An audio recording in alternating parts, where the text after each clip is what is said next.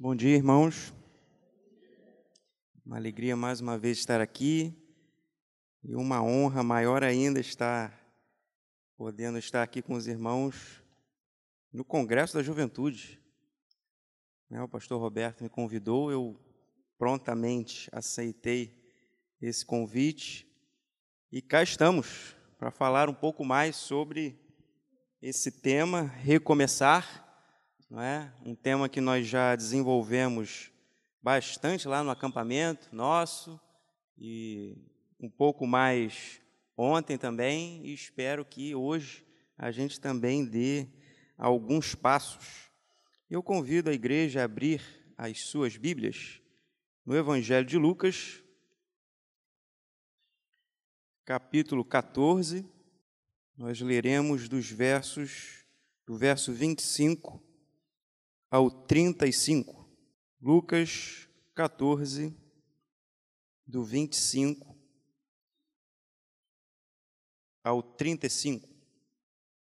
Diz o texto: Uma grande multidão ia acompanhando Jesus.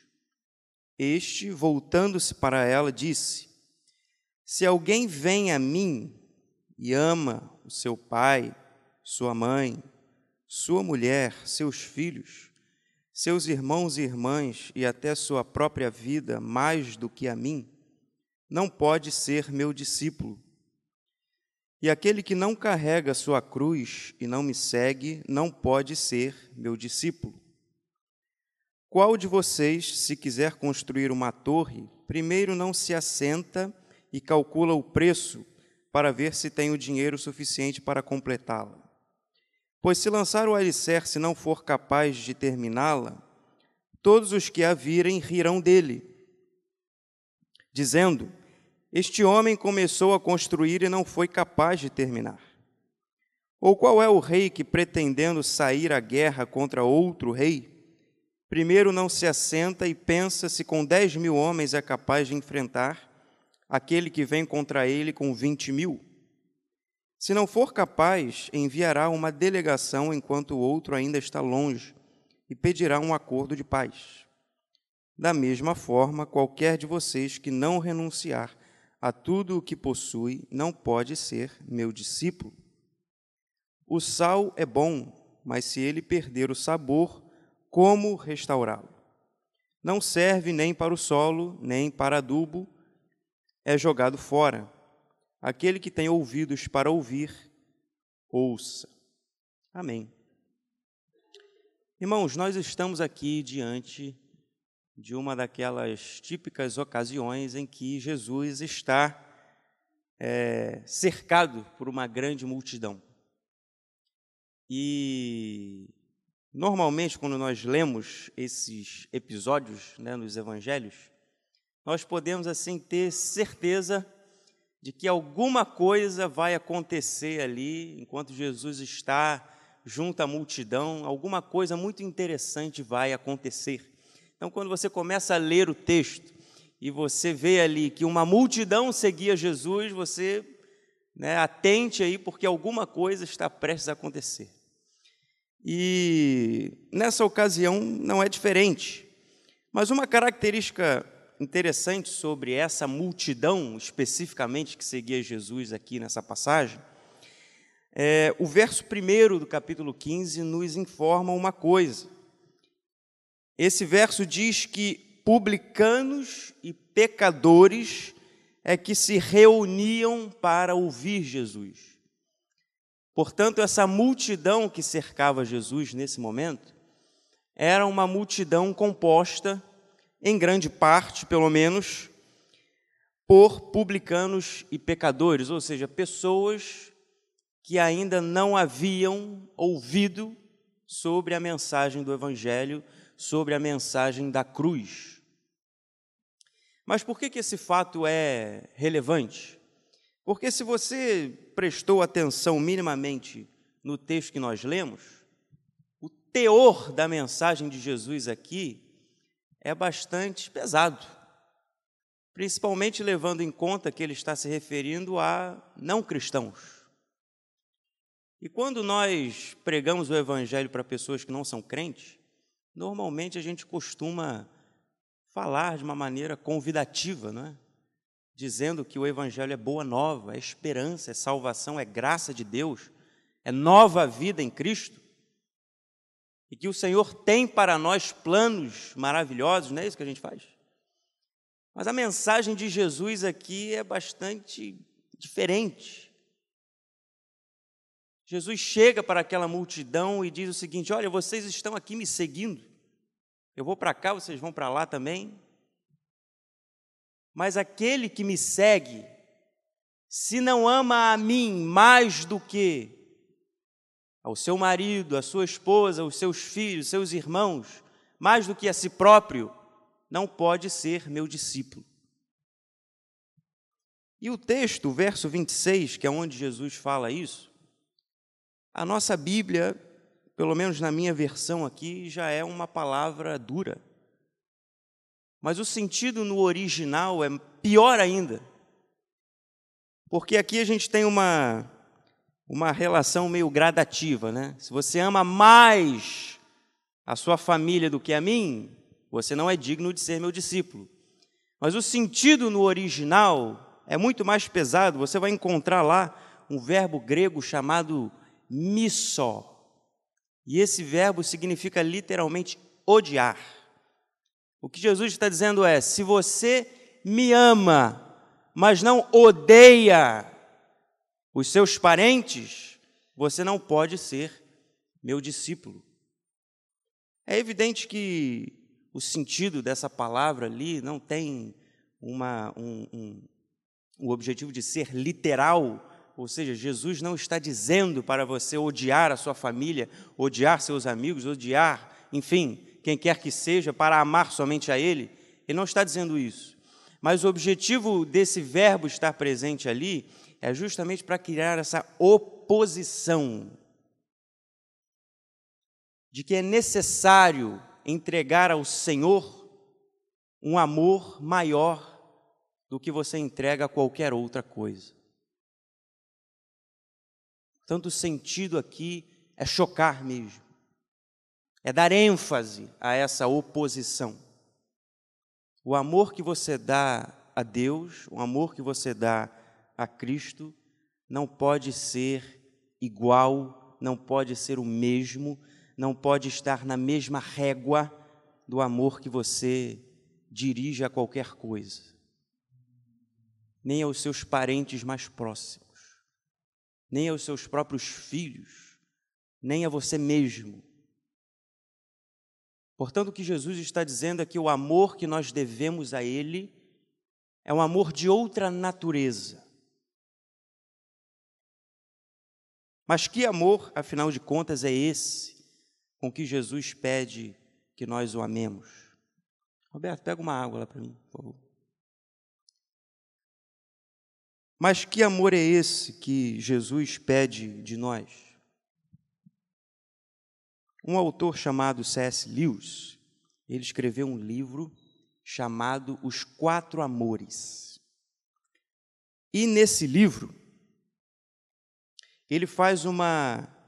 Valeu, obrigado ele faz uma distinção entre duas categorias de amor, que a gente vai trabalhar um pouco nesse momento. Ele fala do amor doação e do amor necessidade. O que, que são esses dois amores? O primeiro, o amor doação, é aquele amor que se entrega voluntariamente, gratuitamente, em prol exclusivamente do bem do amado, sem buscar nada em troca. É aquele amor que se doa, que se entrega. É aquela pessoa que ama sem interesse, que se entrega sem buscar absolutamente nada em troca. Ama porque ama. É um amor puro. Não é um amor motivado por nada a não ser o próprio amor. Ao contrário, o amor necessidade, ele é um pouco diferente. Porque é um amor que, na verdade, é motivado pela necessidade. É um amor que ama porque precisa amar.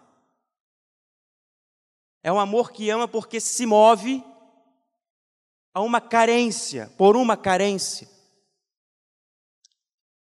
É um amor que, que expõe a nossa pobreza. Nós amamos porque precisamos de alguma coisa. Eu preciso de você, então eu te amo, porque você tem aquilo de que eu preciso. E se nós pararmos assim dois segundos para pensar,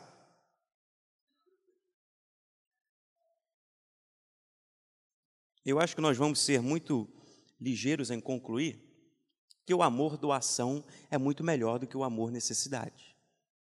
Porque o amor doação é puro. Ele não tem interesse, ele não se move por carências. Ele ama porque sim. Mas o amor necessidade, por outro lado, não. Há uma carência que move ele. E nós podemos pensar que, uma vez satisfeita essa carência, automaticamente o amor também morre.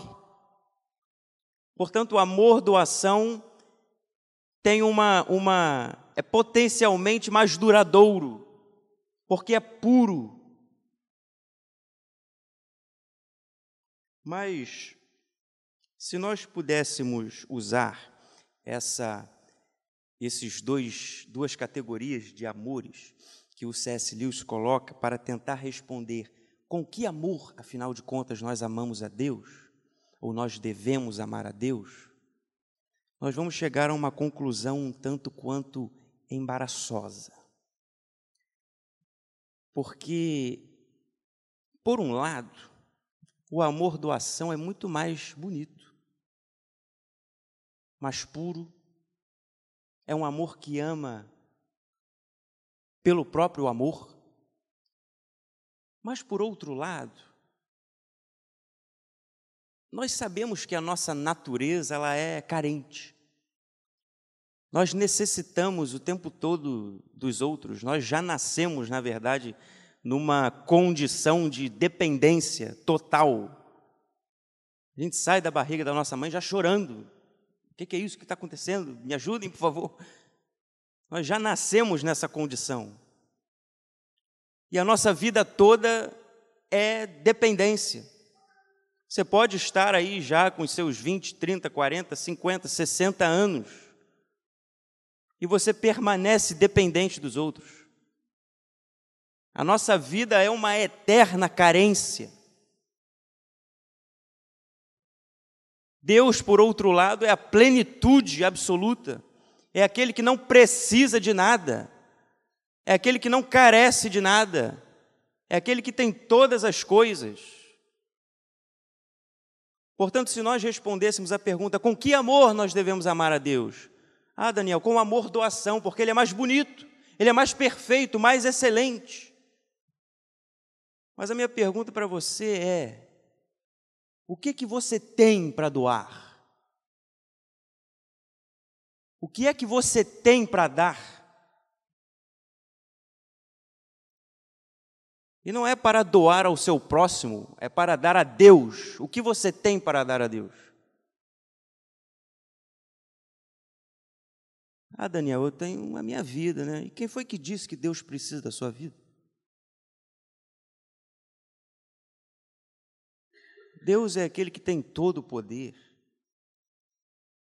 é aquele que tem nas mãos absolutamente todas as coisas. Deus não precisa de nós.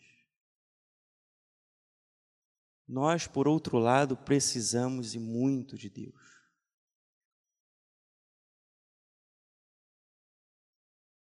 Por essa razão, nós não podemos responder a pergunta com que amor devemos amar a Deus, senão dizendo com amor necessidade. Porque nós somos carentes. Se eu sou carente do meu irmão que é igual a mim, quanto mais de Deus. Portanto, eu não posso amar a Deus senão porque eu preciso de Deus. Mas a conclusão embaraçosa que eu dizia é que nós conseguimos perceber bem que o modo de Deus amar é com amor doação. Deus não, Deus não ama por necessidade alguma. Deus não te ama porque precisa de você. Deus ama você porque Ele é amor. Portanto, nós amamos a Deus de um modo mais distinto do que é o amor de Deus por nós. Essa é a conclusão embaraçosa. O amor que nós dirigimos ao Senhor, ele é aquele que está mais distante do modo como Deus nos ama. O nosso amor é motivado pela carência pela necessidade, porque nós precisamos, porque algo nos falta. Mas em contrapartida, Deus nos ama porque Ele é puro amor. E Ele não é motivado por nada a não ser este amor. Deus não precisa de mim, Deus não precisa de você mas nós precisamos imensamente do Senhor.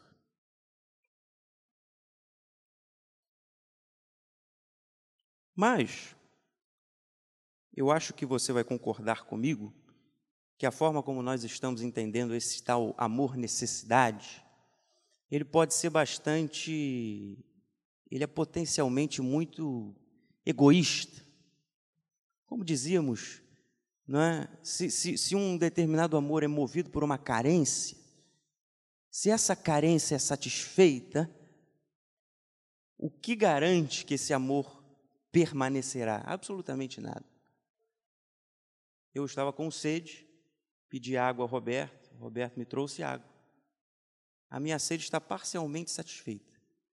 No momento em que ela estiver completamente satisfeita, eu nem vou lembrar mais para que serve a água. Eu acho que você já passou por essa experiência de você estar com uma sede enorme e você chega em casa, enche um copo de dois litros e você manda tudo para dentro. E quando você chega nem na metade, você já está querendo jogar aquela água fora, que você não aguenta mais. Mas nos primeiros goles aquilo era a coisa mais preciosa do mundo. Mas no momento que a sua, a sua sede é satisfeita, a sua necessidade, a sua carência é satisfeita, aquela água já não serve mais para nada, já não tem mais valor. Portanto, a gente pode entender que esse amor, necessidade, muito embora seja a nossa natureza, nós não podemos amar de outra forma porque nós somos pessoas carentes de absolutamente tudo. Mas é uma, uma forma de amor que pode ser bastante egoísta. Porque é um amor que se, vo que se volta, que se move apenas no sentido de satisfazer as suas próprias necessidades. Mas eu não quero que você pense do amor necessidade dessa forma. Porque é bem verdade que as pessoas podem ser muito egoístas. Mas eu acho que nós não julgaríamos como egoísta uma criança que busca o consolo da mãe. E ela busca aquilo porque precisa. É uma carência que ela tem. Na verdade, nós não julgamos aquilo como egoísmo de forma alguma, nós achamos até belo. E é dessa forma com que nós nos movemos para Deus. Somos carentes de Deus.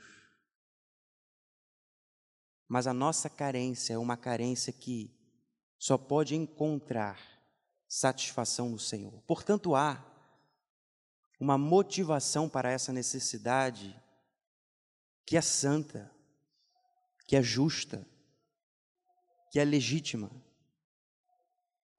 Muito embora o nosso coração possa ser muito egoísta, ainda há um traço nele que busca pela verdadeira satisfação em Deus. Portanto, o nosso amor é um amor necessidade, porque precisa do Senhor, mas porque sabe que apenas no Senhor nós podemos obter a verdadeira satisfação. Amém, irmãos? Mas ainda há um segundo ensino que nós podemos extrair desse texto.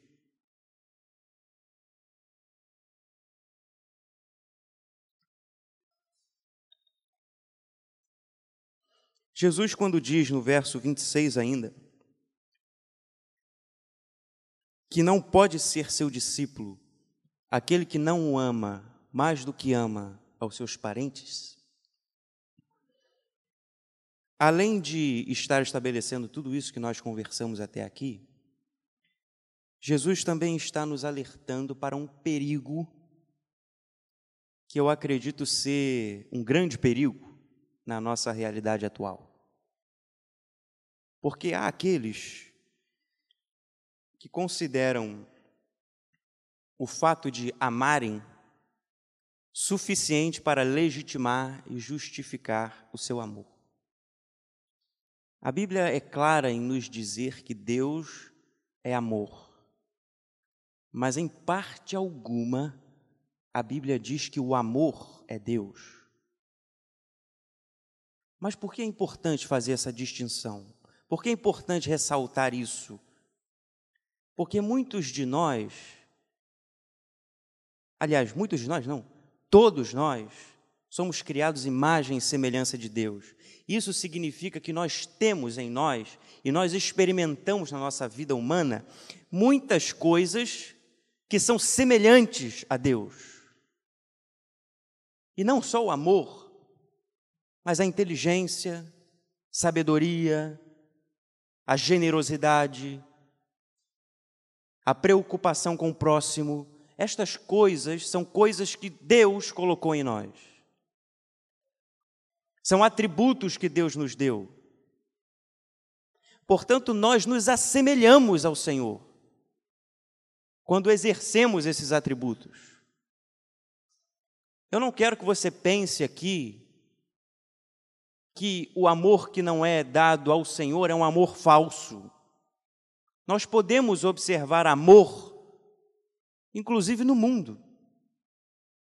E eu não quero que você pense que o amor que você vê, por exemplo, entre os seus vizinhos que não são cristãos, você pensa, poxa, meus vizinhos são tão unidos, é uma família tão bonita. Ah, mas é um amor falso, né? Eles não são crentes. Não. Aquele é um amor verdadeiro mas é um amor verdadeiro apenas em semelhança ao amor de Deus. E este amor que eles compartilham ali é algo que o Senhor colocou para eles, é algo que o Senhor os deu. Portanto, nós podemos, nas nossas experiências humanas, manifestar atributos semelhantes aos atributos de Deus. E o amor é um deles. Nós amamos. Amamos nossos parentes, amigos, esposa, esposo, filhos, amamos a nós. E eu não quero que você pense que esse amor é falso, ele é verdadeiro. Porque não há amor verdadeiro que não venha do Senhor. Mas o ponto é que muitos de nós, no momento em que somos movidos por um amor, digamos, avassalador, há uma tendência no nosso coração de dar a este amor uma justificativa divina. Eu não sei quantos dos irmãos já já viram pessoas que estavam tão apaixonadas, por exemplo, que não eram capazes de ver o buraco em que estavam se enfiando. E aí a gente tenta falar, mas olha, olha, não está legal isso aí, você está indo para um caminho que não está bom, olha essa pessoa aí, não é legal. Mas a pessoa dizia: Não, mas, mas eu amo essa pessoa, com todo o meu coração. Eu quero estar com ela o tempo todo, eu só penso nela. Tudo o que eu faço é por essa pessoa. E elas procuram justificar as suas ações a partir dessa paixão, desse sentimento que é potente no seu coração. Como se o simples fato de sentir isso legitimasse as suas ações.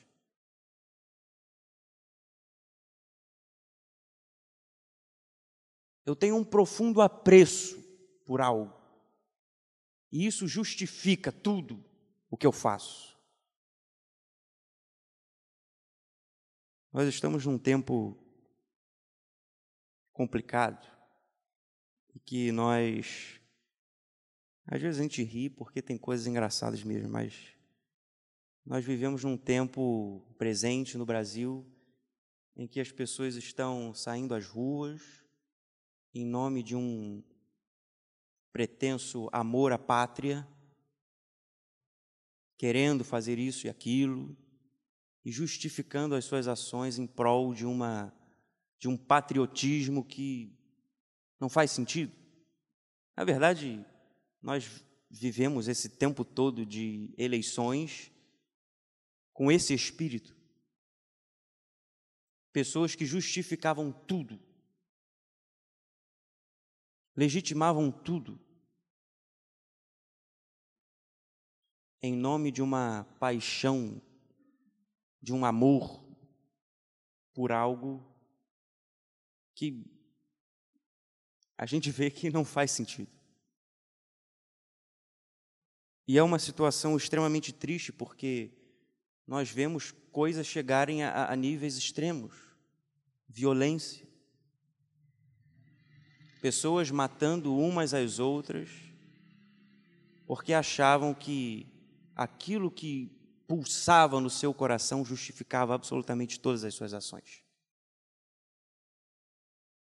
Mas Jesus, ao dizer essas palavras, nos alerta para o seguinte: muito embora o amor que você tenha pelos seus parentes, muito embora o amor que você tenha por qualquer coisa que seja, este amor sozinho não te aproxima de Deus. Esse amor que você tem te aproxima de Deus apenas porque ele é semelhante a Deus. Porque ele se assemelha a Deus porque Deus te deu esse atributo de amar. Mas o amor que eu quero de você não é o amor apenas que se assemelha a Deus, mas é o amor que se aproxima genuinamente de Deus. Porque se assemelhar a Deus não é uma coisa que nós buscamos. O Senhor nos fez semelhantes a Ele. Se você ama é porque Deus te deu essa capacidade de amar. Mas ao contrário, o amor que nós damos a Deus, este amor precisa ser despertado. Jesus estava falando a uma multidão que não amava a Deus. O amor a Deus precisa surgir em nós. ou ao menos retornar em nós.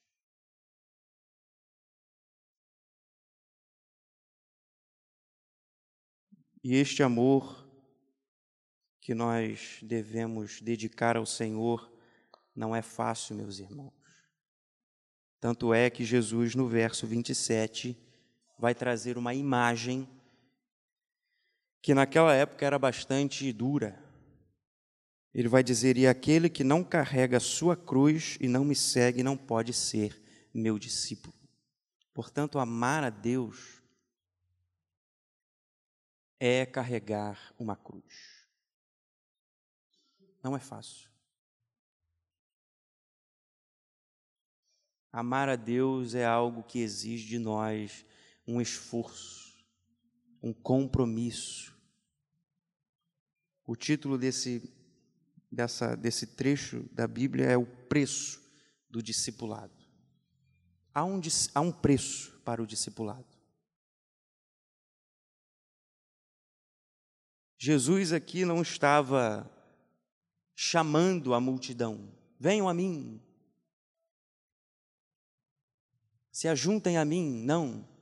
Jesus estava, na verdade, avisando: olha, se vocês decidirem ser meus discípulos, estejam conscientes de que ser meu discípulo vai demandar de vocês um compromisso absoluto comigo. vai demandar de vocês um amor total a mim. Vai demandar de vocês carregar a cruz. Portanto, esse é o chamado do Senhor. Se você um dia tomou essa decisão, eu quero que você se, se faça consciente de novo dessa realidade. Mas se você ainda não tomou essa decisão, esteja consciente de que servir a Jesus, ser discípulo de Jesus, tem um custo, tem um preço.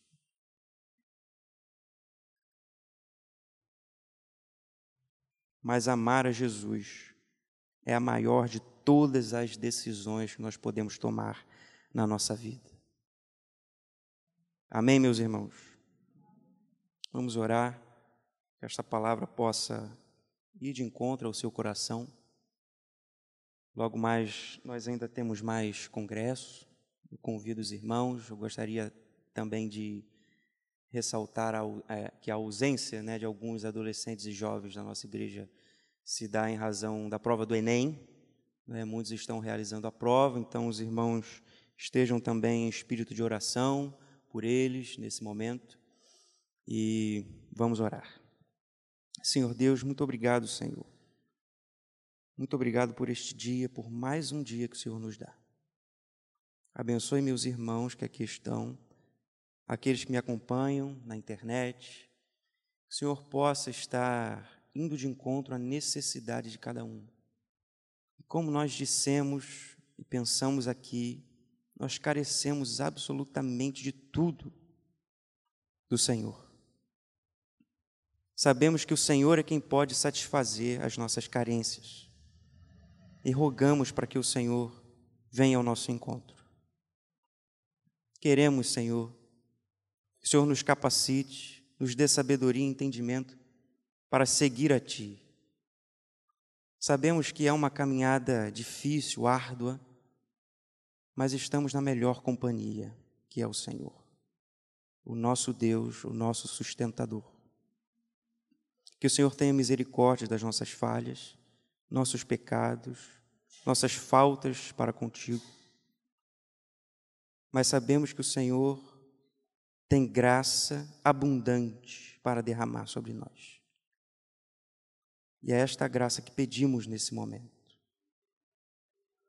Que o Senhor se faça presente na vida de cada um aqui, na família de cada um, nos sonhos, projetos, necessidades de cada um, pois precisamos de Ti. É isso que oramos, Senhor, não merecedores, mas em nome de Jesus. Amém.